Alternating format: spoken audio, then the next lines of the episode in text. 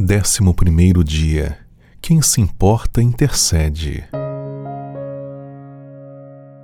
Tendo eu ouvido estas palavras, assentei-me e chorei e lamentei por alguns dias, e estive jejuando e orando perante o Deus dos céus.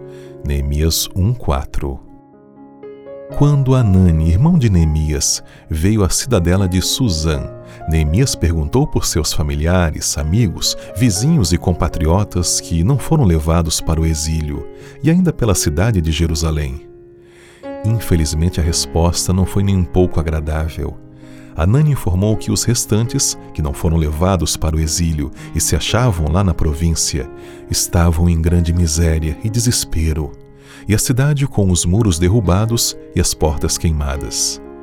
Diante desse quadro, Neemias resolveu orar dia e noite em favor do seu povo.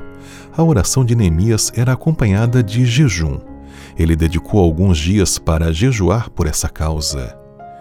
Neemias não apenas intercedeu, ele entregou-se nas mãos de Deus para ser um instrumento restaurador de vidas perseverou em trabalhar pelos amigos e não cessou a sua obra por nada. Por isso, obteve êxito no seu propósito de restaurar a cidade. Ellen White destaca que Neemias não considerou cumprido o seu dever depois de haver pranteado e chorado e orado perante o Senhor. Não orou somente, trabalhou, misturando a petição com o esforço.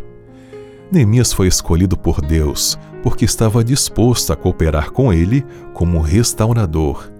Por isso, você também pode ser escolhido.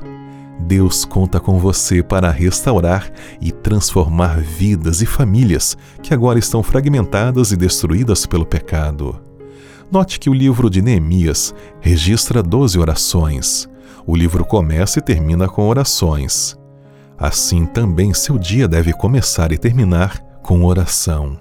Além de orar sem cessar ao longo dos dias, assim como Neemias, você também pode estabelecer um plano de jejum por seu amigo de oração.